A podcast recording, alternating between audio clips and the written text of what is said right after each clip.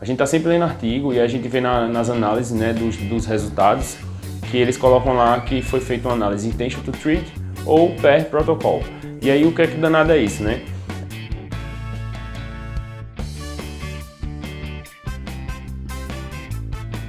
Bom galera, hoje no Clube de Revista a gente não vai falar sobre artigos, a gente vai falar indiretamente sobre artigos, mas sobre análise estatística. É, a gente está sempre lendo artigo e a gente vê na, nas análises né, dos, dos, resultados que eles colocam lá que foi feita uma análise intention to treat ou per protocol. E aí o que é que danado é isso, né? É, a gente vai ver um pouquinho sobre o que é cada uma delas, mas antes da gente saber o que cada uma delas é, o que é que cada uma delas avalia, a gente precisa entender um pouquinho sobre erro tipo 1 e erro tipo 2.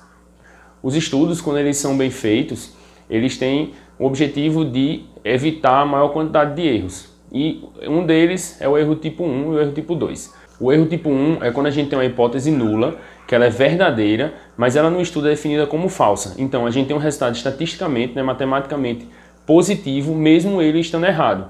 Então, a gente vai ter como exemplo algum tratamento que ele vai trazer, que ele não é benéfico, mas ele é dado como benéfico. Então, esse aí que é o erro tipo 1. O erro tipo 2 é quando a hipótese nula ela não é rejeitada mesmo ela estando errada. Então, por exemplo, a gente tem uma hipótese nula de que o cigarro não causa câncer de pulmão, mas aí o estudo vê e é, não rejeita essa hipótese. Então, coloca que o cigarro realmente não causa câncer de pulmão. Isso aí é um erro tipo 2.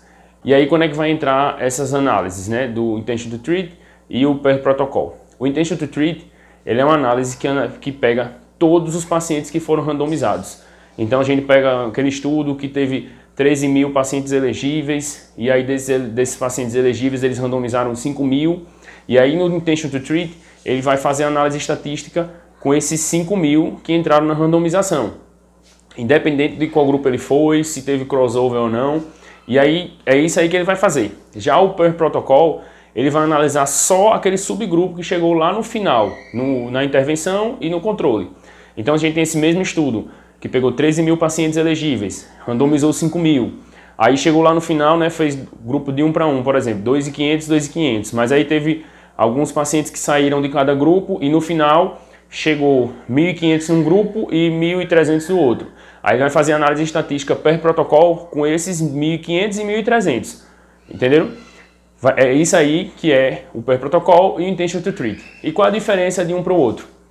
Quando a gente pega uma análise intention to treat, a gente tem diminui o erro tipo 1, porque a gente tem uma análise mais macro de toda a situação. A gente tem um, é, uma, é, uma, é uma medida mais conservadora de análise, a gente tem uma diminuição da relevância dos dados muitas vezes, mas é uma análise que ela é um pouco mais segura porque ela evita o erro tipo 1, certo?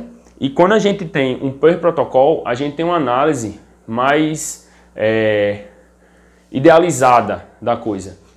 No per protocolo, a gente vai ter uma situação mais ideal, como se todos os pacientes tivessem tomado o medicamento e ou contra um grupo controle que não tomou o medicamento, por exemplo. Então a gente tem uma situação ideal e aí ela, para a gente, na prática, termina que as avaliações intention to treat elas são um pouquinho melhores porque elas são, elas diminuem esse viés aí do erro tipo 1.